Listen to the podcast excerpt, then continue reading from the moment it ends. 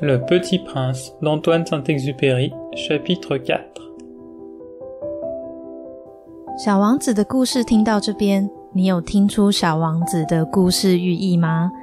作者安东尼·圣修伯里在第一章节用蟒蛇吞象的话，暗暗讽刺大人缺乏想象力，并且扼杀了小孩发展的可能性。第二章节借由要求飞行员画一只绵羊。小王子唤起了飞行员的童心和想象力。小王子的存在也跟书中的大人们做出了一个强烈的对比。小王子总是给人带来惊喜，也象征了作者想要打破我们所认为的常规。所以，故事铺陈到第三章节，我们知道小王子也是从天上来的，而且他住的地方很小。在第四章节，我们来说说天文学家发现小王子住的小行星 B 六一二。J'avais ainsi appris une seconde chose très importante. C'est que sa planète d'origine était à peine plus grande qu'une maison. Ça ne pouvait pas m'étonner beaucoup. Je savais bien qu'en dehors des grosses planètes, comme la Terre, Jupiter, Mars, Vénus, auxquelles on a donné des noms, il y a des centaines d'autres qui sont quelquefois si petites qu'on a beaucoup de mal à les apercevoir au télescope. Quand un astronome découvre l'une d'elles, il lui donne pour nom un numéro. Il l'appelle par exemple l'astéroïde 3251. J'ai de sérieuses raisons de croire que la planète d'où venait le petit prince est l'astéroïde B612. Cet astéroïde n'a été aperçu qu'une fois au télescope, en 1909, par un astronome turc. Il avait fait alors une grande démonstration de sa découverte à un congrès international d'astronomie. Mais personne ne l'avait cru à cause de son costume. Les grandes personnes sont comme ça. 发现 B 六一二小行星的天文学家是一个土耳其人，却因为他穿着的土耳其服饰 没有人相信天文学家说的话，直到他穿上了欧式服装。Heureusement pour la réputation de l'astéroïde B612, un dictateur turc imposa à son peuple, sous peine de mort, de s'habiller à l'européenne. L'astronome refit sa démonstration en 1920 dans un habit très élégant. Et cette fois-ci, tout le monde fut de son avis.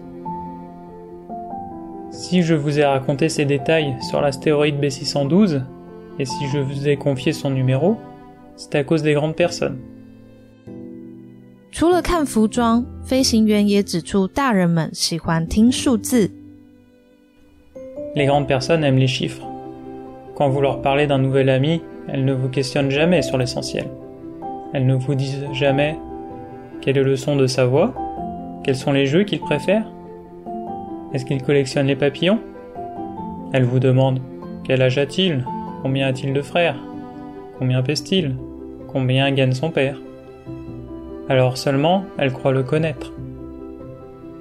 Si vous dites aux grandes personnes J'ai vu une belle maison en briques roses avec des géraniums aux fenêtres et des colombes sur le toit. Elles ne parviennent pas à s'imaginer cette maison. Il faut leur dire J'ai vu une maison de cent mille francs. Alors elles s'écrient comme c'est joli.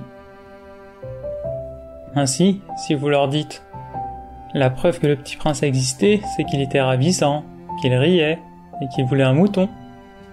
Quand on veut un mouton, c'est la preuve qu'on existe. Elles hausseront les épaules et vous traiteront d'enfant. Mais si vous leur dites la planète d'où il venait est l'astéroïde B612, alors elles seront convaincues. Et elles vous laisseront tranquilles avec leurs questions. Elles sont comme ça. Il ne faut pas leur en vouloir. Les enfants doivent être très indulgents envers les grandes personnes. Mais bien sûr, nous qui comprenons la vie, nous nous moquons bien des numéros. 飞行员认为，懂生活的人，数字并不是一个太重要的东西。J'aurais aimé commencer cette histoire à la façon des contes de fées. J'aurais aimé dire Il était une fois un petit prince qui habitait une planète à peine plus grande que lui et qui avait besoin d'un ami. Pour ceux qui comprennent la vie, ça aurait eu l'air beaucoup plus vrai. Car je n'aime pas qu'on lise mon livre à la légère. J'éprouve tant de chagrin à raconter ses souvenirs. Il y a six ans déjà que mon ami s'en est allé avec son mouton. Si j'essaye ici de le décrire, c'est afin de ne pas l'oublier. C'est triste d'oublier un ami. Tout le monde n'a pas eu un ami. 飞行员回忆六年前与小王子的相遇。为了不要忘记小王子，飞行员重新拿起了画笔，把小王子的人像画下来。Et je puis devenir comme les grandes personnes qui ne s'intéressent plus qu'aux chiffres. C'est donc pour ça encore que j'ai acheté une boîte de couleurs et des crayons. C'est dur de se remettre au dessin à mon âge quand on n'a jamais fait d'autres tentatives que celle d'un boa fermé et celle d'un boa ouvert à l'âge de 6 ans. J'essaierai bien sûr de faire des portraits le plus ressemblants possible, mais je ne suis pas tout à fait certain de réussir. Un dessin va et l'autre ne ressemble plus. Je me trompe un peu aussi sur la taille. Ici, le petit prince est trop grand. Là, il est trop petit. J'hésite aussi sur la couleur de son costume.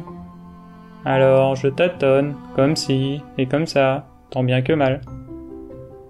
Je me tromperai enfin sur certains détails plus importants. Mais ça, il faudra me le pardonner. Mon ami ne donnait jamais d'explication. Il me croyait peut-être semblable à lui. Mais moi, malheureusement, je ne sais pas voir les moutons à travers les caisses. Je suis peut-être un peu comme les grandes personnes. J'ai dû vieillir. 在飞行员回想的过程中，不禁感叹着自己变老了，也像那些大人一样了。或许飞行员写下他与小王子的故事，也是要让他时刻提醒自己，不要忘记初心。在第五章节，我们会知道更多小王子星球上的故事。